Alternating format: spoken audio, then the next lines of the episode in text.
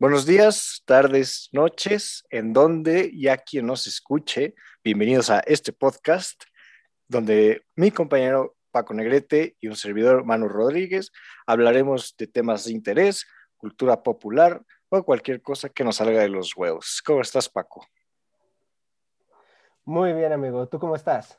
Muy bien, aquí celebrando el inicio del segundo episodio, ¿no?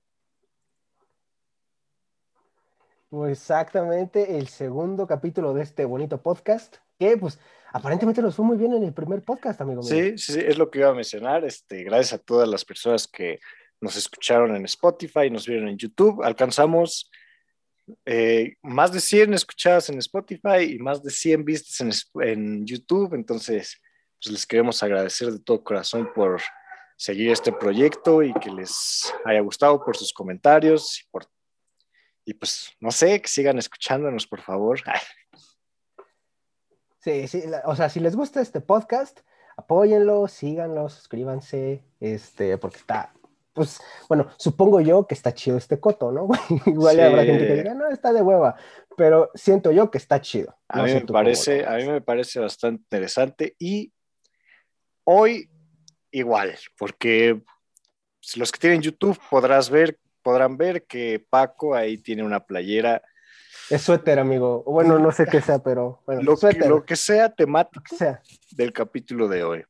efectivamente. ¿Qué, qué me traes hoy, Paco? Para quien este, no, no nos, nos esté viendo por YouTube, bueno, este sabrá que, pues bueno, tengo la de Batman, pero para quien no sé, ya lo dije, güey, la estoy cagando otra vez. Ya te dije que no iba a ser la primera vez que la fuera a cagar, pero bueno, este, para quien nos esté escuchando en, Spotify, bueno, traigo una sudadera de Batman y ya para los que nos estén viendo en, en YouTube, eh, eh, pues ya, ya ven qué es lo que estoy usando, porque el día de hoy vamos a hablar de cómics, amigo Manu, vamos a hablar de cómics, cómo empezamos en este, en este bello mundo de los cómics, de los superhéroes, y también de alguna manera abordar el tema de cómo es que los cómics hasta cierto punto nos reflejan a nosotros como sociedad y también cómo eh, en estas historias están impregnadas temas como el feminismo, racismo, inclusión, etc. Y bueno, antes de, de, irnos de lleno con esos temas un poquito más densos, platícanos, Manu, cuéntanos a toda la gente que nos escucha y a mí, este, cómo, pues, ¿cómo le entraste a esta onda de los cómics, no? ¿Cómo, cómo conociste los cómics? ¿Cómo empezaste? ¿Qué pasó? Bueno, yo creo que no solo son un reflejo, también son una crítica social, ¿no? O sea, hay, elementos en los cómics que son crítica.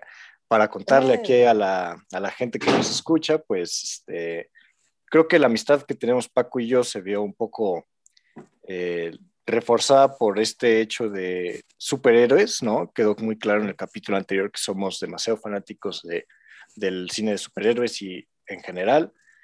Y bueno, yo recuerdo que a mí mi, mi superhéroe favorito es este Flash.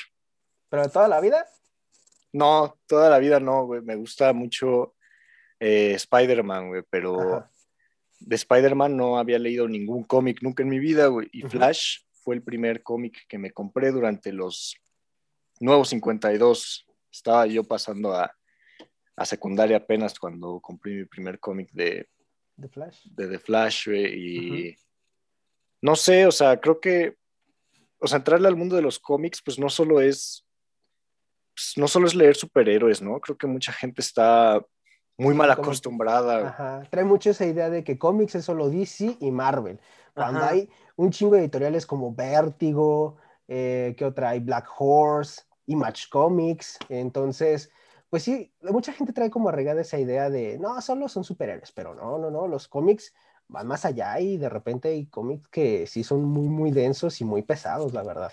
Sí, hay, hay historias que yo no me, no me atrevo a leer todavía porque no sé, quizá no me, no me interesan. Otras historias que sí caen en la ciencia ficción, pero de una manera más cruda, ¿no? O sea, no, una cosa es leer un, cómic del Hombre Araña reciente, güey, que leer alguna historia del, de la etiqueta negra de DC Comics, ¿no? Que son historias más, o de, ajá, de vértigo, que son historias más, pues, más crudas, o sea, no, no son para todo tipo de todo público. Sí. así que si le quieren entrar a la onda de los cómics, recomendación, no empiecen por Vertigo Comics. Váyanse ya cuando estén más adentrados, cuando hayan leído un poquito más de cómics, un poquito más ligeros, más digeribles, más entretenidos. Y ya después, si quieren, si les gusta, ya sí clávense un poco más en, esta onda de, de, vértigo, que es un poco más pesada. Yo, la verdad, amigo Manu, este, yo empecé a leer cómics desde que era morro, porque mi papá me compraba cómics, güey. Este, de esos que llegaban a vender en, en los puestos de revistas, que aparte era chistoso porque no vendían de todas las editoriales ni de todos los personajes. Yo me acuerdo que de niño nunca había visto un cómic de DC Comics, güey. O sea, sí conocía los personajes, pero ya ves de las series animadas, ¿no? Como la Liga de la Justicia, la Liga de la Justicia Limitada, Los Jóvenes Titanes, Batman el Valiente. Pero nunca había visto un cómic de DC. Yo decía, ¿por qué no hay cómics de DC? Eh, pero sí había cómics de Wolverine y de Spider-Man sobre todo, eran los que más veía. De hecho, yo compré el número uno de Old Man Logan, güey, cuando salió en Grapa, en México, por ahí del que salió 2008, creo, no recuerdo bien la fecha, pero me acuerdo que lo tenía, güey, porque aparte vendían cómics en el Office Depot. Ah, sí, sí, sí, sí. Sí, entonces. Sí me tocaron, güey. Ajá, entonces ahí vi el cómic y dije, a ver qué pedo, lo empecé a ver y me acuerdo que de las primeras imágenes que tengo de niño viendo un cómic fue un panel en, donde Logan, estando viejo, llega a la pandilla Hulk a cobrarle y él empieza a imaginar cómo, cómo reaccionaría ante estos hombres tratando, que están abusando de su poder. Y Moco saca las garras y atraviesa a uno de, al líder del grupo que va a cobrarles. Y así de ver las tripas y la sangre y todo. Oh, ¿Qué es esto? Y Muy mal. ¿Por qué muy mal? muy, mal porque estás muy niño viendo una de las historias más crudas que tiene Marvel Comics. ¿Cómo? Qué, qué irresponsabilidad. Pues, pues, mi papá nunca fue de, ay, sí, lo voy a ojear a ver qué tiene. Fue como, ah, lo quiero, está bien, pues. Y me lo compró y disfrutaba muchísimo ese cómic. Y después, pues le perdí el hilo, este, y ya lo que compré fue el último número, que ese todavía es más sangriento que el primero y lo disfrutaba mucho, era una, era una gozada. Y ya muchos años después pude por fin comprar el tomo completo de Old Man Logan y ya pude leer. Supongo que lo has de tener en pasta dura.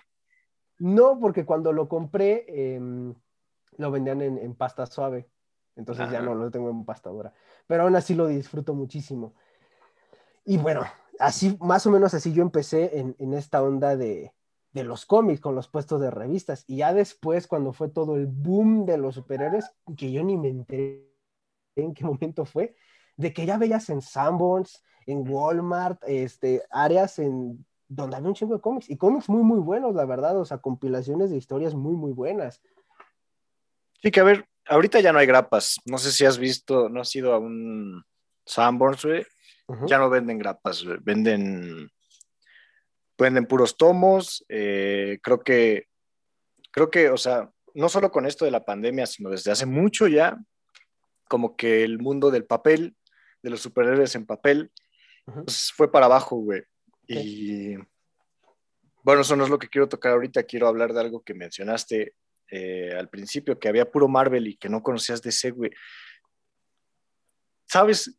Creo que eso es muy fácil de resolverse, güey, porque porque Marvel Comics siempre ha tenido superhéroes muy, muy amenos, ¿no? O sea, superhéroes muy para todo tipo de público y suavecitos, o sea. Bueno, más que amenos, o sea, yo diría más relacionables, porque no son tan amenos, o sea, los personajes de Marvel, muchos son muy pesados, o sea, simplemente piensa en los X-Men, son personajes cuyas este, tramas son muy densas. sí, los Cuatro Fantásticos también tienen ahí unas... En, sus orígenes, ahorita realmente los Cuatro Fantásticos pues ya no son lo que eran en los 60 pero en los 60 eran historias pues sí, bastante más pesadas que, de lo general. Inclusive Spider-Man también tiene historias este, un poquito más... Este, pero mira, el, ejemplo de Spider-Man está perfecto. O sea, Spider-Man es un personaje que con el tiempo se volvió muy complejo.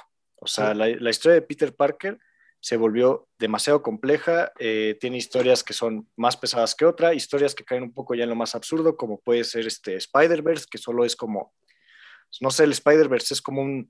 Eh, un collage de Spider-Man. Ah, no, no, no, tiene muchos, pero están historias como Superior Spider-Man más, más, este, mejor armadas, güey, pero, o sea, ¿qué pasa con, con la historia de Peter Parker, Marvel Comics, güey. Eh, o sea, era un güey eh, buleado, ¿no? O sea, Peter Parker era una... Un nerd, sí. Era un nerd, eh, buleado, eh, que no conseguía la chica y prácticamente un, un nadie, ¿no? Dentro de un, de un círculo como, lo- como es la escuela, que es la escuela, o sea, la preparatoria, la secundaria, no recuerdo.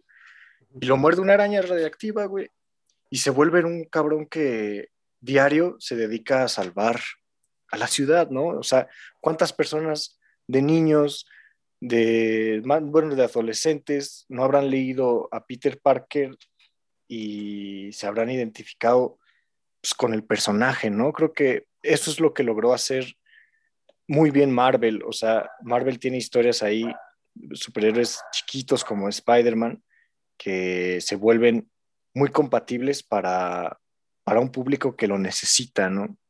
Sea- son muy humanos. Los personajes son demasiado, demasiado humanos. Entonces es muy, muy fácil relacionarte con ellos, verte identificado porque, o sea, Peter Parker es un, es un güey como tú y como yo. O sea, es alguien del pueblo, es, Peter Parker es banda, es, es raza el güey. Porque al güey le pasa de todo, o sea, de que quiere invitar a una chica, no sé, por poner un ejemplo muy burdo, no dudo que eso haya pasado en los cómics, pero suponiendo, no quiere invitar a alguien y, y se enferma. Entonces ya no la puede invitar. O no tiene dinero para decir, oye, te llevo al cine, oye, te llevo a, a un restaurante. O la lleva en metro, ¿no? Y a lo mejor alguien con, con, may- con mayores posibilidades económicas dice, no, pues sabes qué, te llevo en taxi. El güey la lleva, lleva a su chica en metro. Como Batman, ¿no? Bueno, bueno, es que Batman este, es multimillonario, amigo. Batman no le dice te llevo en taxi. Batman le dice, vente, te llevo en mi limo o te llevo en mi Mercedes. Pero que mira, ahí está otra cosa, güey. O sea, Spider-Man de Marvel es un reflejo de un güey que puede estar entre nosotros, güey. ¿sí? Solo que nunca va a tener poderes, güey. O sea, no. Pero, A ver, ¿cómo que no va a tener poderes, güey? ah, bueno. ¿Cómo que no tiene poderes, güey? O sea, ok, ok. O sea, tienes a un güey que está trepando paredes, o sea, como que no tiene poderes. No, o sea, que puede estar entre nosotros. O sea, un, un amigo nuestro puede ser un Peter Parker de la vida real sin Un hombre poderes. güey. Pero, ¿qué pasa? Spider-Man es eh, lo más emblemático de Marvel. Y Batman Es lo más es emblemático. lo más de DC. emblemático de DC, pero ¿qué pasa con Batman? O sea, Batman es un güey que pierde a sus padres, hereda una compañía multimillonaria y que está loco, güey. O sea, muchas historias de Batman demuestran Que es, que Bruce Wayne es una persona que sin problemas podría quedarse en Arkham Asylum mucho tiempo, güey. Sí. Batman es una persona loca y millonaria, güey. ¿Cómo, ¿Cómo sientes una empatía hacia un personaje como Batman cuando tienes Spider-Man, güey, no? He de reconocer, o sea, lo, lo que pasa con Batman es que es un personaje muy bien armado. Tiene una galería de villanos Tiene villanos, impresionante, güey Sí. tiene historias impresionantes, güey. O sea, Batman es un personaje que armaron de pies a cabeza increíble, güey. Pero es que ahí está el problema de DC. DC no hace a sus superhéroes, hizo a sus superhéroes eh, humanos, o sea, muy humanos, güey. O sea, y es algo que ha dicho Zack Snyder, ¿no? O sea, le gusta trabajar con DC porque son divinidades y trata, Sí. a, trata a Superman en Man of Steel y en... en Como la si fuera Jesucristo, la segunda venida del Mesías. Sí, o sea, Zack Snyder trata a Superman como un dios y en las películas de Spider-Man pues, lo tratan como un güey común y corriente que se pone un traje Bueno, ¿en qué películas? en todas. Bueno, no, no, no, no, no, Si me hablas del, del Spider-Man Tom Holland, no. Ay, perdóname, pero el Spider-Man de Tom Holland es un pusilánime y, y perdón que lo diga, y ya sé que es meme, pero es la perra de Stark. No Las me, cosas como son, güey. Es no la me- perra de Stark. no me gusta el de Tom Holland. Omitamos al de Tom Holland porque es el peor. Spider-Man que he visto en el cine. es güey. el menos Spider-Man de todos, es el que menos siente, el- al menos en Homecoming los primeros minutos, sí lo sientes que es alguien cercano a la gente. Sí, sí, pero- sí, sí. Aun cuando está cercano a la gente ayudando a la comunidad, el güey es- tiene la mente en- en- con los Vengadores, güey. En cambio, en las otras versiones de Spider-Man, con The Amazing Spider-Man y con, eh, con el, posiblemente el mejor Spider-Man de todos, que es el de Sam Raimi, sí lo vemos muy cercano a la gente. Sí lo vemos sufrir eh, los problemas del hombre común, que es, oye, me quedé sin trabajo, no gano bien, vivo en un departamento horrendo, porque el departamento en el que vive era horrible, me deja mi chica, no tengo suerte, con, eh, pues precisamente con las mujeres, ¿no? Entonces, es un, es un personaje muy, muy, muy humano. Y el de Tom Holland, pues la verdad es que no. Es muy malo, güey. Omitamos a ese. Y, y, es triste porque ves a Tom Holland y dices, ese güey puede ser Spider-Man. Ah, sí, tiene, un parecido. para ser el mejor Spider-Man. Increíble, güey. Pero a ver, entonces aquí yo te pregunto, güey, mm, ¿qué, ¿qué refleja DC Comics de la sociedad si ponen sus viñetas a un güey alejadísimo de una realidad? A ver. Bueno, aquí yo creo que depende de qué personajes hablemos. Eh, porque, por ejemplo, con Batman yo creo que ahí lo que lo hace muy relacionable es que no tiene poderes. Es un humano. Sí, sí, sí. Entonces, como es un humano, de alguna manera Batman lo que representa es el pináculo de la evolución humana. Y a base de trabajo duro. Entrenando, estudiando, aprendiendo, porque el bueno no es de que eh, tenga un poder oculto de que es el mejor artista marcial. No, el güey ya le ha roto la espalda. O sea, te han, demostrado la vulnerabilidad del personaje en, en, esa historia de Nightfall, en donde Bane le rompe la espalda, o en historias como Batman Venom, escrita por Danny O'Neill, que en paz descanse, en donde vemos a un Bruce Wayne que se da cuenta de su humanidad y de lo frágil que es. Todo empieza a raíz de, si mal no recuerdo, a una niña. Se da cuenta de sus limitantes como ser humano y eso le afecta este, emocionalmente. De decir, güey, si tuviera poderes o si tuviera más fuerza o si fuera mejor, pude haber salvado a esta niña. Y es ahí cuando empieza a consumir una sustancia que se llama Venom para volverse más fuerte. Y eso al final lo termina dañando en, la psique, en la mente. Entonces, eso es lo relacionable con el personaje, que es un personaje humano y que a final de cuentas perdió a sus padres. Y eso, es, y eso es lo que detona un poquito su locura y su trastorno. Entonces, creo que al menos en el caso de Batman, eso es lo que lo hace relacionable, su humanidad. Pero también hay otros personajes igual que Flash. Es que también si te fijas, muchos de los personajes de DC están rodeados por la tragedia. Los orígenes son trágicos. Por ejemplo, Flash, pues ¿qué pasa? Flash pierde a su madre. Es es encarcelado, güey. Sí, sí, sí. Es, es, es, tragedia. Superman pierde su planeta. O sea, sí, ese es muy trágico, güey. ¿Por qué, por, qué, ¿Por qué ves menos historias de DC o sea, ¿por qué, ¿por qué? Bueno, eso era cuando era niño, ahorita sí ya veo un poquito más de Por eso, o sea, cuando eras niño había más Marvel y todavía no empezaba el auge de, las películas del, ajá, del UCM, o sea, las películas de DC eran poquitas, estaba Superman de Christopher Reeve, estaba Superman Returns, eh, unas que otras de Batman, el de Adam West, que es, Adam West, Es Adam West. Eh, no sé. De Batman, dices como si nada más se hubieran sacado dos. si Batman acaparaba todo el mercado, güey.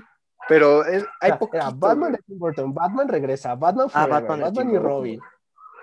Bueno, poquitas, güey. Un chingo de Batman. O sea, DC, DC ha tenido poquita participación cinematográfica decente y también en calidad de historias, güey, porque o sea, las mejores historias de DC como son Black Knight, este, Crisis Infinitas, Crisis en Tierras Infinitas, pues, güey, no llegan aquí a México hasta que sacan un compendio así de, deluxe, ¿no? Y cuántos güeyes solo llegan en, tiendas especializadas de cómics, ¿no? Como Pase Fantástico, de Comixado. Entonces, pues sí, de alguna manera aquí nos llegaron muy tarde.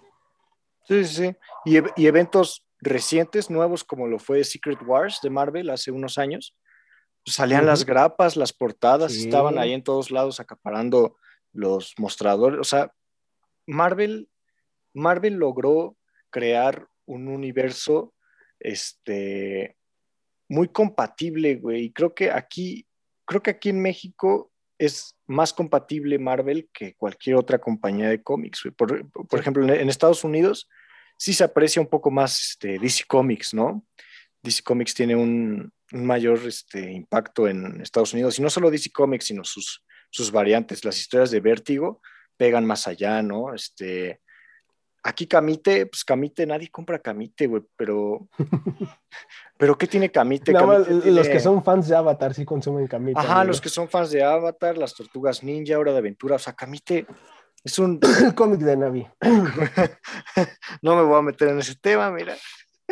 No nos vamos a meter en problemas. Ajá. A ver, mm, yo supongo que, o sea, Paco está más preparado que yo en el tema de los cómics, porque, como ya dije, pues yo entré tarde, o sea, sí tengo ahí mis historias y... ¿Y todo? Aunque no lo crean, yo me sentí muy identificado con Flash. Eh, mucho tiempo en secundaria, Paco, yo necesitaba ese... Sí, sí, sí, me acuerdo que, que sí quería ser como Flash. Necesitaba ese coraje de, de Barry Allen y, y, esa, esa, esa, esa, cosa tan absurda que le hacen al personaje de ser el güey más veloz del mundo y siempre llegar tarde, o sea. Y pensar lento. Ajá, un güey que es lo más rápido que existe y es el más pendejo que hay, o sea. Oye, tampoco, o sea, tampoco, o sea, dices, no, me mama Flash, pero es que es un pendejo, o sea, dices, no mames, güey. es un pendejo. No, no es un pendejo, pero no, sé, o sea. La única historia en la que sí podríamos decir eres un pendejo fue con Flashpoint. Sí, pero resultó ser una de las mejores historias de cómics de todos los tiempos. Punto a su favor, es una de las mejores historias de DC. Punto en contra, la un pendejo, la No había necesidad de hacer eso, pero, pero fíjate, ahí podemos hablar otra vez de la humanidad en el personaje de Flash. Porque al tener ese trauma de no salvé a mi madre, ¿qué dice? Voy a volver en el tiempo y voy a evitar ese suceso y obviamente, pues evitar ese suceso detona pues todo una, con toda una serie de eventos de mierda en donde el mundo casi se destruye. Sí, sí, sí. Pero te habla mucho de la, de la humanidad del personaje, de cómo, sigue, de cómo personajes como Batman y Flash que perdieron a figuras paternas siguen siendo niños que perdieron a sus padres, en el fondo. Sí, sí. Te habla, por eso son personajes muy queridos por los fans. Y hay otros personajes en DC que son queridos, ya sea por su personalidad, por sus poderes, por sus historias. Y también hay historias que les han dotado de mayor humanidad a personajes que aparentemente no la, no la demuestran, ¿no? Como puede ser Superman, que en los cómics de DC han hecho como mucho este énfasis de que es un personaje más humano que cualquiera, a pesar de ser de otro planeta. Y eso es un poco chistoso porque mientras en los cómics tratan de hacerte mucho hincapié en la humanidad del personaje de Superman, tienes a un Zack Snyder que te lo, eh, te lo presenta como una figura mesiánica, que a mí la neta eso me caga, porque aquí, vámonos, regresemos un poquito en el tiempo, ¿no? A ver, a ver. a, la bella época de 1938. ¿No? 1938. Action Comics. Action Comics. El Action Comics número uno, un personaje revolucionaría el mundo porque lo hizo, o sea, no nada más revolucionó el mundo de los cómics en Estados Unidos, un personaje que tuvo un impacto mundial, que fue Superman, creado por Jerry Siegel y Joe Schuster en 1938. Y es, y es curioso cómo Superman fue concebido en un principio por estos dos hombres judíos, porque es, y hago, y hago este, eh, no hincapié, pero sí menciono esto porque me parece importante, porque el hecho de que estos dos hombres fueran judíos eh, hacen ver a Superman como un migrante, si te fijas, porque ellos mismos reflejan su origen en Superman, un origen migrante, de cómo Superman viene de otro planeta a Estados Unidos. Y también otra cosa que es interesante, además de reflejar eso, es que Superman en las primeras historias era un hombre del pueblo, era un héroe del pueblo, porque combatía corruptos, porque por ejemplo, si había en una mina un, patrón que explotaba a sus trabajadores, Superman iba y decía, no, güey, a los trabajadores me los respetas. Y sobre, se iba sobre el patrón. O sea, era un, era un hombre del pueblo, era un hombre para la, era un héroe para la gente. Y con el pasar del, y con el pasar de los años, las editoriales traicionan ese primer concepto de Superman y lo vuelven un método de propaganda.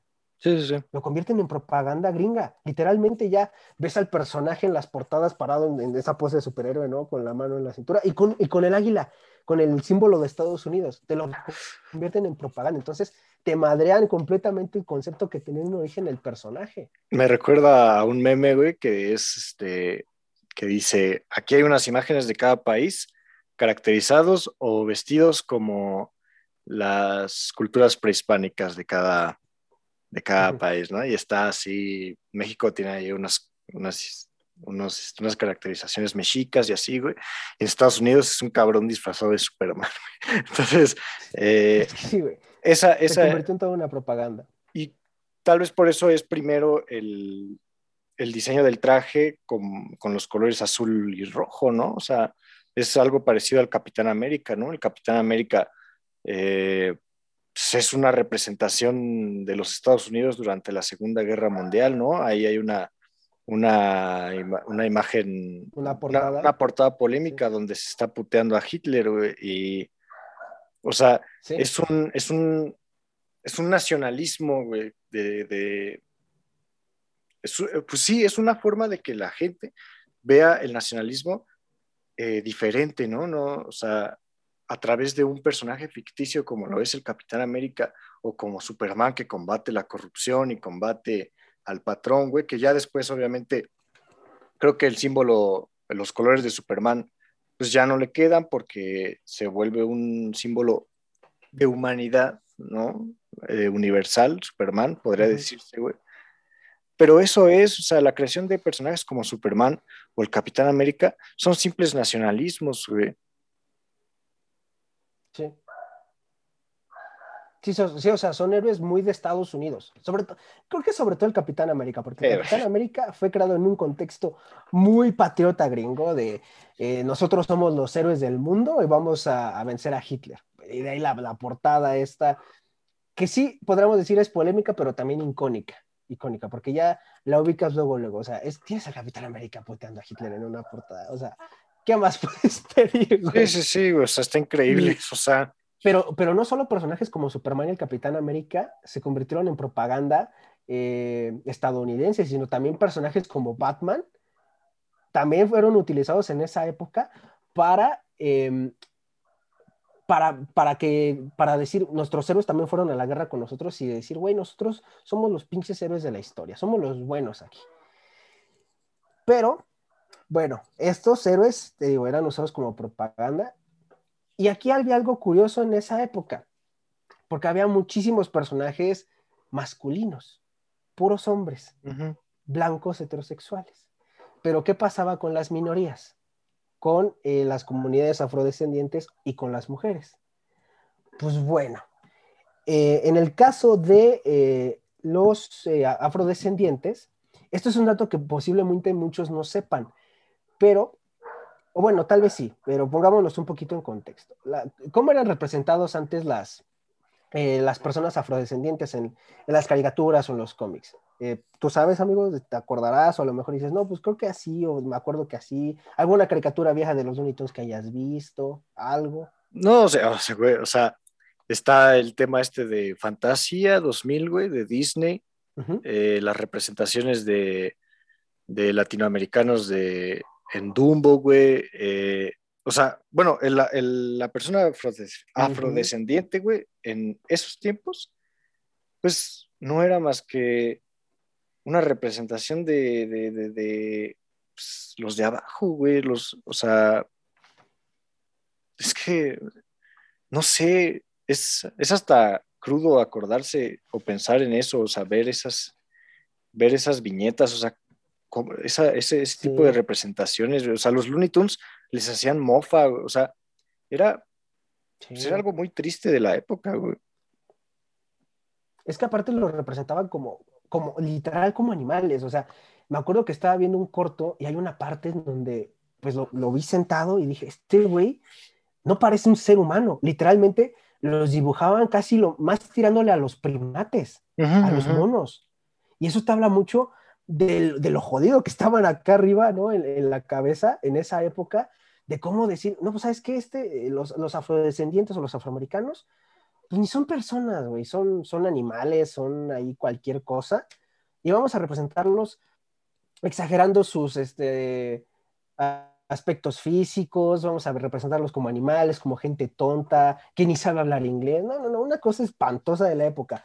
Pero en 1947, en los cómics, eh, un, uno eh, se creó All Negro Comics, que eran una, eh, fue nada más un número, lamentablemente, okay. que era hecho por puros hombres afroamericanos. Era escrito e ilustrado por hombres afroamericanos. Y en este cómic se alejaba completamente de eso. ¿Por qué? Porque era gente afroamericana escribiéndolo y obviamente se representaban de la forma en la que debía ser, sea, como, como un ser humano. Y en este cómic vimos, vimos em, realmente a los primeros, eh, digamos, héroes afroamericanos en la historia de los cómics, que eran este, Lion Man y Ace Harlem, que era un detective. Pero fíjate lo jodido que estaban. Sale este cómic y como obviamente están representando de muy buena manera a la comunidad afroamericana, pues ¿qué dijeron las editoriales y toda la gente dijo, ¿sabes qué? Cancélamelo. No, no, no. Lo cancelan. Y ya no salieron más números. Y luego, tiempo después, All, ¿cómo se llama? All Files, All uh, Al Feldstein escribió Judgment Day, que es una historia que habla sobre el racismo, en donde habla de, pues de, un, astronauta que es como una especie de, delegado, ¿no? Este, en una unión de planetas. Entonces, pues lo envían a, buscar nuevos planetas que puedan integrarse a esta, a esta unión, ¿no? Entonces llega un planeta y en este planeta eh, está habitado por androides, pero los androides ah, se dividen por colores. Están los, si mal no recuerdo, eran los naranjas y los azules. Los que tenían privilegios, me parece que eran los naranjas. Y era una, y era una sociedad muy, muy, muy discriminatoria en donde un grupo tenía privilegios y uno no. Y entonces este hombre, este astronauta, al ver esta diferencia, nada más por, el tema del color, dice, ¿sabes qué? Ustedes no pueden entrar a la Unión, a la Unión Planetaria. Y se va y el cómic termina con un panel mostrándote la cara del astronauta y es un hombre afroamericano. Sí, sí. E igual la historia fue censurada. O bueno, lo que se intentaba era censurar esa última viñeta con este hombre. Porque pues ya sabes, en esa época estaba el, el código, eh, hay como, ay, no me acuerdo bien el nombre, pero era el código este de censura de los cómics creado por el, por el enemigo número uno de los cómics, el doctor Frederick Wertham, ¿te acordarás o sabrás la historia de este, de este psicólogo? Bueno, este, para, para los que no sepan, les platico. Este psicólogo es el enemigo número, de número uno de los cómics porque eh, él, hace una serie de estudios en, en prisiones eh, juveniles y entonces obviamente le pregunta a cada uno de los reclusos, oigan, este, pues ustedes, eh, ¿por qué están aquí? ¿O qué hacían? ¿Qué leen? Sobre todo, ¿qué leen? Y la mayoría lo que tenían en común era que leyeron cómics alguna vez en su vida. Entonces este doctor concluye que los cómics eran, un eran una perversión para los jóvenes, los corrompían y los Em, encaminaban al mal y cosas así. Entonces empieza toda una campaña de desprestigio hacia los cómics y de ahí los cómics sufren toda una censura brutal, o sea, brutal al punto de que, por ejemplo, se llegó a considerar que Batman y Robin tenían una, una relación homosexual, de que era como el sueño de cualquier pareja homosexual. Y el doctor Frederick Wertham decía que Robin era como un provocador porque ya ves que en esa época Robin no llevaba, el, no llevaba pantalones, andaba en calzones. Sí, andaba en calzones. Ajá, entonces decía que era como un eh, como que vivía para Batman y este y se le insinuaba y cosas así. Que realmente lo turbio no es que fueran pareja, lo turbio es que Robin fuera un niño de nueve años, ¿estás de acuerdo? realmente es lo que lo que te debería de brincar si fueran así las cosas. E hijo adoptado de hijo adoptado de Bruce Wayne, ¿no? En algunos casos, dependiendo del Robin. Sí, e-, ese sería como el caso realmente que debería llamarte la atención si realmente hubiera sido ese el contexto de que fueran pareja, pero realmente no es así. Y esto llevó a que en los cómics crearan a, dos batichicas, una para Robin y una para Batman, y los ponen en situaciones bien heterosexuales, bien heterosexuales de Batman con Batwoman besándose y todo, como que eran una pareja, y según que se habían casado. ¿Sabes? O sea, a lo que llevó. Que aparte ese personaje de Batwoman de los 40, que es Catherine Kane, se transformó en algo completamente maravilloso en estos tiempos, que ya después llegaremos a eso. Y dentro de esta misma censura, quien también la padeció fue Wonder Woman, porque según este psicólogo, Wonder Woman era un mal ejemplo para las mujeres. Y porque las mujeres a la cocina según en esa época, ¿no? Entonces, mamadas. Sí, sí, güey. Y, es que algo, es algo muy cabrón que quizá eh, te, resalte, güey. Es que si hoy en día Marvel anuncia un personaje homosexual en sus páginas, güey, pues la gente sigue imputándose. ¿Sí has visto eso? ¿No? O sea, o que... Sí, sí, sí. O que muchos dicen que por fin se va a confirmar al primer personaje del universo cinematográfico de Marvel, de la comunidad LGBT, ¿no? Y la gente se emputa, güey. O sea, puede que ya no haya censura, güey, pero la gente ahí está, o sea, ahí está quejándose y ahí está repelando que, que no, que en los cómics no deberían cambiar eh, tal género, que no deberían cambiar tal preferencia sexual o que simplemente no deberían agregar este, pues a un personaje que, que, no sea heterosexual, ¿no? Y pues es algo, es algo muy, muy absurdo de, para quejarse, o sea, creo que, o sea, sé que sigue siendo polémico y sé que sigue siendo reprimido, güey, pero pues como, como sociedad crítica hemos avanzado a un punto en el que pues todo es este normal, güey, o sea, nada está fuera de lo, nada es extravagante, nada está mal, güey. Y que alguien llegue y se queje de que Marvel Comics decidió meter a su primer personaje homosexual a sus páginas, güey, pues se me hace algo, es algo como muy quemado, güey, quejarse de que hagan eso, ¿no? Sí, la verdad es que sí. Vaya, yo puedo entender que a lo mejor un personaje que, pues, que conoces de muchos años, por ejemplo, con Wally West, que a ti te que, bueno, que nos tocó. Wally West, pues eh, el personaje que todos queremos y amamos, es un personaje pelirrojo, es un personaje blanco. Y cuando llega DC Rebirth, cambian al personaje, o sea, sigue, o sea, te dicen, este es Wally West, pero ahora Wally West es afroamericano. Eh, no, desde los nuevos 52, desde los nuevos 52. Ah, desde los, ah, yo no sabía. Pero obviamente te viene, te brinca porque, a ver, a ver, a ver, a ver, a ver, a Wally West yo lo conozco desde los 60. Sí, sí, sí. Y, Wally West es, eh, o sea, Wally West es un, es un güey blanco. Y, y, luego llegan años después, no, pues es que ahora ya no es blanco, ahora es negro. Entonces entiendo que a lo mejor la gente diga, a ver, a ver, a ver.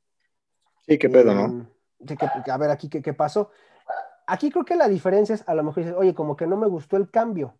Y otra cosa es ya de plano tirarte a comentarios de odio de, de güey, ¿por qué? Si este güey no debería ser negro, porque los negros, o sea, cuando ya empiezas a tirar odio, si es como dices, a ver, para, para, para, porque aquí ya estás tirando odio y ya está aquí una cuestión ya racista. Porque a lo mejor dices, oye, como que, como que me brinca mucho el cambio porque el concepto que yo tengo de Wally West es otro. Pero a lo mejor dices, bueno, a ver, vamos a darle una oportunidad al personaje, vamos a leerlo, vamos a conocerlo, y a lo mejor y te gusta, ¿no? Como le pasó a Miles Morales, que aquí es un poco diferente porque, porque Miles Morales es un personaje completamente distinto, no es Peter Parker. Y aún así, Miles Morales recibió mucho hate en un principio, y ahorita es un personaje muy querido por todos. Sí, que hasta tiene una película ya. Cuando son personajes y que fue muy, muy buena la película. Sí, sí. Yo, yo, creo que ahí, yo creo que ahí pasa eso. Cuando son personajes que conoces de años, te brinca mucho cuando lo, cambian. Pero cuando son personajes, y aquí retomo el caso de la Batwoman de los 40 de Catherine Kane, cuando son personajes que no con, que realmente nadie se acuerda o que nadie pela desde hace años, puedes ocupar esos personajes y transformarlos para algo nuevo, porque a ese personaje le pasó algo, muy, algo maravilloso. Agarran al personaje de Catherine Kane, la hacen otra vez Batwoman, pero ahora un personaje que en ese momento fue utilizado para recalcar la heterosexualidad de Bruce Wayne, ahora el personaje se hace lesbiana. Es homosexual. Y es una de las grandes representantes de la comunidad LGBT dentro de los cómics. Y es un personaje muy padre, es un personaje muy fuerte, muy independiente. Inclusive, no sé si viste Bad Lot, la película animada de Batman. No, no, no, no. No la vi, güey. La, verdad es que, la verdad es que es bastante buena y ahí Batwoman tiene una participación muy importante. Pero ahí te habla de, los, de cómo los cambios e incluir a minorías en los cómics sí puede funcionar. Nada más que creo que hay que saber cómo hacerlo, porque también luego los fans eh, de repente también son muy raros, piden cambios, luego no le gustan esos cambios, entonces ah, los fans no saben a veces ni qué es lo que realmente quieren dentro de los cómics. Sí, y ellos son pues prácticamente el pilar, ¿no? De, de estas historias. Obviamente el cómic tiene un, un, gran trabajo detrás de escritores, de dibujantes, de ilustradores, o sea, muchas cosas, pero es el público el que recibe y lee a esos personajes, el que compra su figura, el que compra su póster, su playera, llévele, llévele. Y. Llévele, llévele. Pues sí, que una comunidad se vuelva tan tóxica, güey. Siento que esa comunidad de los cómics pues, es un poco tóxica, güey, demasiado tóxica, principalmente para estas eh, Marvel y DC, ¿no? Que son las, Y DC. y las, las grandes, güey. Pero, a ver, quiero Aparte, hablarte. un debate. Ajá. Sí, sí, aparte un debate muy absurdo, ¿no? De cuál es mejor, DC o Marvel. Es como, pues no sé cuál es mejor. A mí me gusta más DC, pero eso no quiere decir que sea mejor que Marvel, ni viceversa. O sea, la neta es que a veces los fans llegan a... Cuando tocan ese tema, así es como de, bueno, vamos a hablar de eso. O sea, a mí me puede gustar sí, más sí. eso por X o Y razón. Es hasta hablar con pared, ¿no? Yo, yo igual soy una, una persona de DC Sí. Comics. A ver, creo que no, no lo has tocado, güey, y quiero, quiero hablarlo. Que yo, en el fondo de mi corazón, lo considero un cómic, güey, o- y quiero hablar de eh, la década de los 60 con El el... cómic de Memín Pingüín, ok. No, no, no, no, no, ya fallecido. No, el cómic- no, ¿no quieres hablar del cómic de Memín Pingüín? ¿No? Espera, espera, espera. El ya fallecido maestro Kino, creador de Mafalda, güey. Mafalda Ah, Mafalda. Mafalda es un personaje adelantado a la época, su güey. época. Mafalda es un Sí. personaje que surge después del calor de la después del calor de la Guerra Fría, ¿no? ¿Y, y qué, hab- qué- qué habla, qué, habla, qué habla Mafalda? Mafalda habla de feminismo, Mafalda habla de, de- de lo- del impacto de la Revolución Cubana, güey, habla de, de los mensajes sociopolíticos de la música de The Beatles, que ahí tienen unas letras eh, demasiado machistas. Eh, A la madre. No sí, sí, sí, hay- no, no recuerdo el nombre de la canción, pero The Beatles tiene, ti- tiene unas letras este, ahí un poco fuera de lugar, güey. Entonces, ya hablamos de Ujú. el reflejo de una sociedad en los cómics, ¿no? O sea, lo más, lo más Sí. sencillo con lo que podemos resumir todo es que un personaje como Spider-Man te puede representar a ti como persona, güey. Y eso es este, especial. Y también, en, tristemente, los cómics en, en la, en la época de los, desde sus comienzos, desde el 38 hasta un poco más acercados al, al siglo XXI, güey, pues era un reflejo de una época racista, güey, de una época machista, que, que, o sea, no es otra cosa, ¿no? O sea, uno los lee y le saca de pedo, pero en esa, en esa época pues, era, era lo normal y eso es el reflejo, ¿no? O sea, entonces, Sí. pero ¿dónde está la crítica, güey? O sea, ningún cómic se aventó una crítica tan cabrona como lo, como lo, como lo es Mafalda, ¿no? O incluso para mí esa historia de que Batgirl cambia su, su sexualidad, orientación, su orientación sexual, güey, o sea, se me hace una crítica, güey, y, Sí. pero, pero nada mejor representado que una historia que no es superhéroes, ¿no? O sea, es Ajá. Mafalda, güey. O no sé qué quieras decir de Memín Pingüín, a ver. No, nada, yo lo decía de puro meme, o sea, de puro meme, porque dije, "Ah, porque de qué cómic voy a querer hablar, dije, a ver, Mimín Pingüín, y trataba de acordarme de un cómic así, dije, un cómic cagado. Te iba a decir Calimán, pero no, Calimán sí estaba chido. Ah, Calimán, Calimán está chido, sí, sí, sí. Calimán está chido, Calimán. Pero, o sea- si no han escuchado una novela de Calimán, estaban muy pinches largas, luego son doscientos y tantos capítulos, amigo. Pero la neta, vale muchísimo la pena escuchar a Calimán. Hablan de repente, pues muy ad hoc a la época, ¿no? De mi estimado amigo, ¿qué me reporta el día de hoy? Te dices, güey. Pero bueno, la neta, Calimán está muy, muy chido, vale la pena. Escúchenlo, dense la oportunidad de escuchar a Calimán. Recomendación certificada de este podcast. Completamente. Calimán. Les va a cambiar la vida. Aparte de que el, el grito, la intro de, de, de, de las radionovelas de Calimán es épico. O sea, el Calimán, el hombre increíble. Perdón, pero tenía que hacerlo. O sea, no, no sabía si iba a volver a tener oportunidad de hacer algo así. Y eso es lo más parecido a un radio. Entonces dije, Sí, sí. "Es cuando tengo que hacer ese grito ahorita. No veía otra oportunidad. Pero sí tienes razón. Los cómics también nos reflejan a nosotros como sociedad. Y eh, tú tomas el, tocas el tema de Mafalda, pero así como, el, como está el tema de Mafalda, que no son superhéroes, hay, está también otra historia que es Before Vendetta, que también refleja una sociedad eh, ujú. opresora, muy di- dictatorial en, en Inglaterra. ¿No? Entonces, también de alguna manera te reflejan un contexto político que vivía Inglaterra en esa época. El cómic es escrito por Alan Moore, Alan Moore es inglés. Y Alan Moore es un, es un escritor que está muy en contra de estas figuras de ultraderecha de, de aquella época, como eran Margaret Thatcher en Inglaterra y Ronald Reagan en Estados Unidos. Pues es anarquismo, o sea, B de Vendetta es la máxima representación del anarquismo. En los cómics. En, en los cómics, güey. Y pues, no sé, ¿no? Creo que Watchmen, Watchmen también tiene, o sea, Watchmen es una historia ya de superhéroes, güey, pero Watchmen es una crítica social también, ¿no? Watchmen tiene mucha política, güey. O sea, ahí, ahí está.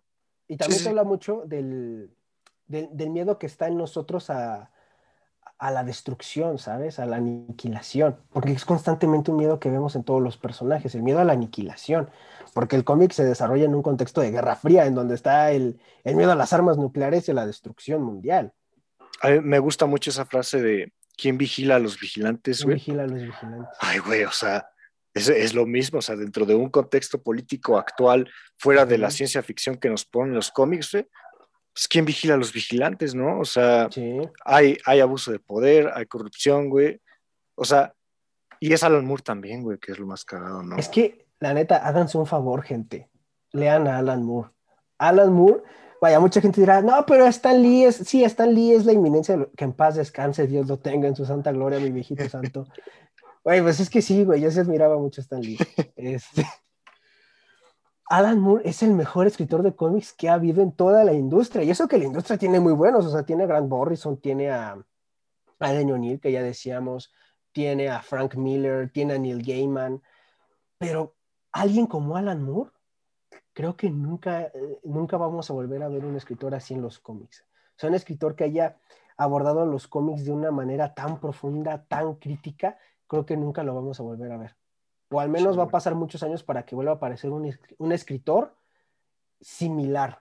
Que tenga, que tenga los huevos, es, que es tener huevos, ¿no? Porque es, es lo que dices, o sea, no te da miedo la censura, güey. O sea, Alan Moore toca temas delicados, o sea, y, le, y es un güey que no le tiene miedo a que lo censuren, güey, porque tristemente, pues la censura eh, dentro del periodismo o de, la, o de los medios de comunicación, pues sigue siendo una realidad, güey. Y en este mundo de los cómics, pues no dudo que, que, si algo no le parece al gobierno de los Estados Unidos o a cualquier otro gobierno, dentro de una historia de cómics, pues te lo, te lo quiten. O sea, sigue habiendo esa, esa autoridad que, que oprime, eh, que reprime más bien la libertad de expresión por, a través de un medio tan familiar o tan amigable como lo es, un dibujo. O sea, eso, eso, es, eso es algo muy padre de los cómics, o sea que sí hay un chingo de superhéroes, o sea, vas a Sanborns y casi lo único que ves son puras historias de superhéroes, pero La, la novela gráfica es una forma diferente de ver eh, las cosas, o sea, no, no, no, no, no solo desde un punto de vista de un güey superpoderoso como Superman, sino de un, un conflicto político como lo es B de Vendetta, ¿no? O sea, eso, esa es la magia de los cómics, que así como lees en un periódico eh, una crítica, o, Garfield, que ese no es, una, no es tanto una crítica, no es como bueno, pero es una tira cómica. O sea, ese es el punto, es una tira cómica. O sea, puedes leer una crítica escrita, un trabajo periodístico excelente, así como también puedes leer una novela gráfica que, que te va a abrir los ojos, ¿no? Que te va, te va a ayudar a cambiar un poco tu perspectiva. De tu perspectiva, ajá.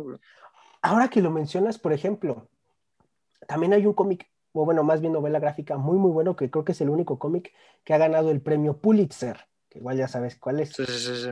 Que es Mouse, que también es otra recomendación de este podcast. Lean Mouse, porque Mouse es una historia que se desarrolla durante el holocausto. A lo mejor dicen, hay otra historia del holocausto, sí, pero aquí la historia te la cuentan a través de gatos y ratones, siendo los ratones los judíos y los gatos los nazis. Entonces ya ahí te, presentan una analogía bastante interesante, que aparte hay un momento que cuando yo, yo estaba leyendo Mouse, yo dije, wow, este, dije, esto cambia completamente las cosas. Y es un, es un panel muy pequeño en el que están em, pues este hombre que sobrevive al holocausto, el, padre del protagonista, porque aparte el escritor del cómic está dentro de la historia. Pero el caso es, eh, están en el coche eh, porque el papá se siente mal y andan ahí como que llevándolo a una especie de retiro, no recuerdo bien, pero el caso es que están en el coche, van manejando em, y en eso un hombre, que creo que era un perro, pero ahí el hombre es afroamericano. Y entonces hace como que la parada de, oiga, necesito este, que me den un ray, ¿no? Este, llévenme, está muy lejos, estoy cansado. Y este, e, el, el, hijo y, la, y su esposa dicen, no, sí, súbete sin pedo. Y está arriba y este, te ponen al, pap, al, al papá, a este hombre que sobrevivió al holocausto, y hablando, este, no sé, en otro idioma, pero están insultando a, a este afroamericano. O sea, y, aparte, antes de que se subiera, estaba diciendo, no, no, no, no lo suban, se van a robar nuestras cosas, estos güeyes lo único que quieren es dinero, no, no, no. Y empieza a esconder así la cartera y todo, y dice, oye, nos va a robar la despensa que veníamos atrás, y la esposa de, pues, del hijo no daba crédito de lo que estaba escuchando, porque decía, a ver, ¿cómo es posible que este hombre haya vivido el holocausto, haya sido víctima de un racismo brutal, que haya vivido un genocidio y sea racista con, con, con, los afroamericanos, ¿sabes? Entonces, de alguna manera te cambia la perspectiva de cómo a pesar de que mucha gente que vivió el holocausto eh, fue víctima de, de actos atroces, todavía era racista hacia ciertos este, sectores de la población, hasta hacia ciertas minorías. Sí, sí. Entonces te cambia completamente todo, todo el panorama de ese, de ese suceso histórico. Y eso es algo que, que hacen los cómics también. O igual, a través de ciertas eh, paralelismos con el que estaban sucediendo en Estados Unidos, como fue con los X-Men. Ah, sí, sí, Los superhéroes, con los X-Men. De, esta lucha de derechos civiles este, de las comunidades afroamericanas encabezadas por este, Martin Luther King y Malcolm X, lo vemos reflejado con los X-Men, a través de Charles Xavier siendo el símil de Martin Luther King y, Magneto siendo esta parte más radical de esta lucha, representando a Malcolm X. Pero todos en pro de los derechos civiles y en este caso hablando de mutantes. Y aquí también, de alguna manera, ya no del lado de los mutantes, sino del lado de los, de los humanos comunes y corrientes, reflejan este miedo del ser humano a lo que es diferente. Y eso está muy, muy cañón. Sí, que las películas también lo, hicieron muy bien, ¿no? Esa, parte de, de la patrulla X. Eh, de la patrulla X, ¿por qué le pusieron patrulla X? Pues, hay hombres X, pero ¿por qué patrulla X? Por favor. De Pau Patrol, ¿no? ¿No crees? Sí, está muy, muy pendejo. Por favor. Es que sí, güey. Oyentes de este podcast. ¿Qué vas a decir, güey? Que así se llama, este podcast, así se llama. o sea, este cuando decimos este podcast, ¿Este no esperen el nombre. Este podcast es el nombre de este podcast. Por favor, gente que escuche este podcast, lea novelas gráficas, ¿no? O sea, eh, no, no todas tratan eh, de, lo mismo, ya creo que puede quedar claro con este episodio. O sea, hay temas un poquito más, más suavecitos, aterrizados a la realidad. Hay un, hay un dibujante, escritor que me gusta mucho que se llama eh, Brian Lee O'Malley, que no con Scott Pilgrim, porque Scott Pilgrim es lo más este, extravagante que tiene. Tiene una, una novela que se llama Lost at Sea o Secrets, creo que se llama, que tratan temas de madurez y y eh, crecer eh, sintiéndote como un punto y aparte dentro de, tu círculo social, ¿no? O sea, está, está esta historia de Mouse, ¿no? Que nos contabas, está Persepolis, o sea... Ah, también Persepolis. Hay muchas novelas gráficas que valen la pena y que sean dibujos no significa que son superhéroes o que caen dentro de lo de lo fantasioso o de, lo infantil, ¿no? Hay historias demasiado crudas que, que vale la pena revisarlas de vez en cuando, ¿no? Eh, Y no solo americanas, ¿no? O sea, está, están los mangas también, hay este... Ah, también los mangas. Hay trabajos latinoamericanos. Que bueno, hay los mangas, es, hay los mangas sí hablan más como de, un poquito de, más de cómo es el ser humano, porque realmente así como reflejo de la sociedad. Sí, sí, sí, no, no, pues no. no muchos, ¿verdad? porque, o sea, tienes un Dragon Ball en donde pues, tienes un Super Saiyajin y dices, pues no todos tenemos cola, este, no todos nos podemos transformar, ¿no? En Super Saiyajines, entonces tal vez el manga un poquito hablando. El manga lo que sí puede hacer a lo mejor es hablar un poquito más de cómo es el ser humano, no, por ejemplo, como, no sé, me pongo a pensar en tal vez ahorita dos animes que se me vienen a la mente como pueden ser Death Note y Evangelion, pero sí es, es completamente diferente. Ahora también otro tema que me gustaría tocar, este, es el tema de eh, la inclusión en los cómics, porque bueno, ya lo habíamos tocado un poquito, pero creo que fue muy superficial y creo que vale la pena profundizar en él, porque como dices, hay mucha gente que todavía está renuente y se opone a, a, que haya personajes más diversos, ¿no? ¿Te acuerdas, por ejemplo, con Kamala Khan? Que fue un personaje que en un principio igual como que generó cierto rechazo. El personaje está padre, el personaje de Kamala Khan está padre, y aparte es muy relacionado porque es un personaje que es como tú, como yo, que es un fan de cómics y que quiere ser una superheroína y que eh, idolatra a su heroína que es Capitana Marvel. Y aparte sus poderes están, sus poderes están chidos, son los poderes de Jake el perro, güey. O sea, son los poderes de Jake el perro. Eso está chido. Y lo que me duele es que en la serie me los van a cambiar, güey. Dicen que van a ser rayos láser. Y eso no está chido. O sea, ¿por qué me cambias poderes tan, tan padres como es estirar tu parte del cuerpo, hacerla más grande, hacerte más grande, a, tirar rayos láser? Un poder súper genérico y de hueva, güey. O sea, qué horror. Pero bueno, el punto es, ya tocábamos el de los primeros casos de inclusión en los cómics con este, ahí el caso de Old Negro Comics. Ya lo tocamos un poquito con Wonder Woman, que Wonder Woman, pobrecita también, le ha tocado vivir eh, periodos en, los cómics que le ha ido muy mal, o sea, en los 40 hicieron una superheroína bien chingona que enfrentaba a los nazis, este, que enfrentaba a supervillanos con superpoderes. Termina la guerra y me la mandan o sea, pierde todo esa cosa del superhéroe y se convierte ya en ama de casa, amigo.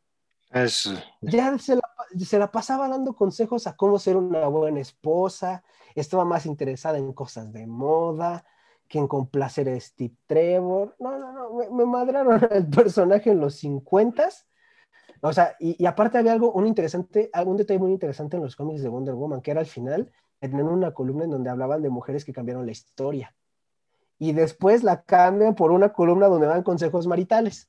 Sí, sí, sí, absurdo, de locos. La destruyen. Y en los 60, principios de los 70, eh, Daniel O'Neill, que es este escritor que ya hemos hablado, un gran escritor en, DC, que, que creó el personaje de Rachel Gould, escribió Batman Venom, escribió grandes historias de Batman, también escribió uno de los runs más grandes de esa época, que fue el ron de Green Lantern con Green Arrow, en donde ahí también hacen una crítica social, hablan de racismo, hablan de política, hablan inclusive de drogas. De hecho, hay una portada en donde el sidekick de Green Arrow, este Speedy, se está drogando, se está metiendo heroína. Literalmente así lo ves así inyectándose. Y, te hacen, y de hecho también dentro de ese cómic hay otra, otra crítica social bien, bien, bien interesante, que es en donde un hombre afroamericano se le acerca a Hal Jordan, a Green Lantern, y le empieza a decir, oye tú, linterna verde, he visto que tú has salvado en otros planetas a gente de color azul, gente de color púrpura, gente de color naranja, pero ¿qué, ¿tú qué has hecho por la gente afroamericana? ¿Tú qué has hecho por la gente de color negro? Negra, bueno, así dice el panel, ¿eh? no me vayan a funar por esto, así dice el panel. Sí, sí, sí, Hacen un acercamiento a la cara del hombre y es una cara muy, como muy golpeada por la vida, ¿sabes? Y es obviamente ese impacto que te deja ese panel es como de, ay, güey, y de hecho era lo que buscaba Daniel O'Neill, de que él, él, decía, para nuestra generación, la de él, eh, ya era tarde, ¿no? Como para entender ese tipo de, de, aspectos racistas, pero para un niño, un joven lector que estaba leyendo ese cómic, era una forma de hacerlo reflexionar sobre el racismo. Y esto habla también del gran potencial que tienen los cómics para educar a, a, la gente respecto a ciertos temas, a lo mejor de una forma más ligera y no tan pesada, ¿no? Pero bueno, retomando aquí el caso con Wonder Woman, mandan a Denny O'Neill a decir, a ver, tú te vas a encargar ahora de Wonder Woman. Y dice, le va. Pero Denny O'Neill le quita el traje a Wonder Woman, le quita sus poderes, le hace una peladora de Kung Fu, o sea, le quita todo lo súper al personaje. Y eso no gustó a este a ¿cómo se dice? Ha escrito a, a una de las, bueno, al principal ícono feminista de esa época, a la, ah, déjame ver cómo se llama, a Gloria Steinem, que era la principal líder del movimiento feminista en los 70 en Estados Unidos. Y no le gustó la idea y protestó por eso. Fíjate, un, un ícono feminista de Estados Unidos protestó por eso. Oh, el, imagínate el impacto que tuvo Wonder Woman en su época en las niñas que crecieron leyendo en los cómics escritos por el doctor este, ah, Philip Moulton Marston, ¿no? O sea, imagínate el impacto que tuvo en estas niñas. Entonces. No solo, ni, no solo niñas, güey, también niños, ¿no? O sea, ¿qué, ¿qué, va a creer un. Pero los niños iba más por otro lado, amigo. Un niño varón leyendo eso de Wonder Woman, pues, ay, güey. Pero es que iba más por otro lado, porque como en. Eh, como en los cómics que, escritos por este Philip, Philip Moulton Marston, Em, había ciertos paneles en donde hablaba como de ciertos aspectos ahí sexuales y el personaje estaba puesto en ciertas poses como muy sugerentes, ¿sabes? O sea, como encadenada y cosas así. Entonces, obviamente eso llamaba la atención de los niños, pero como en otro sentido. en las mujeres era, en las niñas era, era precisamente otro un poquito más de empoderamiento. Y aquí entonces, ella lo que hace es que en, su revista Miss, en 1972, la pone en la portada y en la portada, de hecho, dice Wonder Woman para presidente.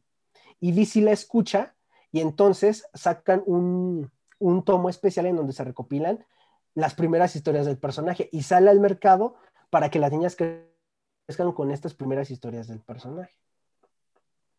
Entonces te habla un poquito de cómo fue, eh, y, ya después Wonder Woman con George Pérez recupera esa esencia de Wonder Woman y aparte George Pérez habla de la violencia sistemática que han vivido las mujeres a lo largo de, toda la historia. Y esto, bueno, en el caso de las mujeres, con Wonder Woman y obviamente otros personajes este, femeninos, como puede ser Black Canary, Batgirl, Supergirl, em, Huntress, Black Canary, etc. Em, y, pero también con los personajes de la comunidad afroamericana, viene aquí Black Panther, amigo. Black Panther, John Stewart, John Stewart, este, ¿qué otro? Eh, si mal no me recuerdo, también está Black, Black Lightning en esa época. Martian Manhunter. Falcon también. Falcon, güey. No, Martian, Manhunter, no, ajá, Martian Manhunter no, güey, sí, sí, sí. Porque Martian Manhunter lo han, lo han, representado así hoy en día, pero en esa época era un personaje, este, que en su, en su, en su aspecto humano era un hombre blanco. Un hombre blanco, sí. Pero con estos personajes, pero con estos personajes afroamericanos, obviamente ya se ven más representados presentados en, los cómics. Inclusive Stan Lee, en, los cómics de Spider-Man o, en, cualquier cómic de Marvel, Stan Lee decía, a ver, a mí me van a representar, por ejemplo, si hay una multitud, no me pongan a todos blancos.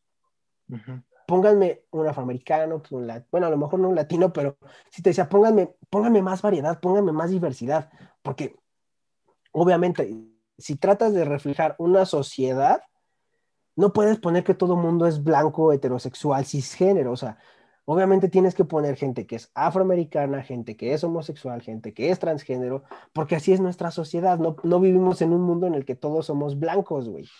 Entonces eso es algo bien interesante de Stan Lee y que obviamente la figura de Black Panther se ha convertido en un icono cultural para la comunidad afroamericana en Estados Unidos. Y más recientemente también, ¿no?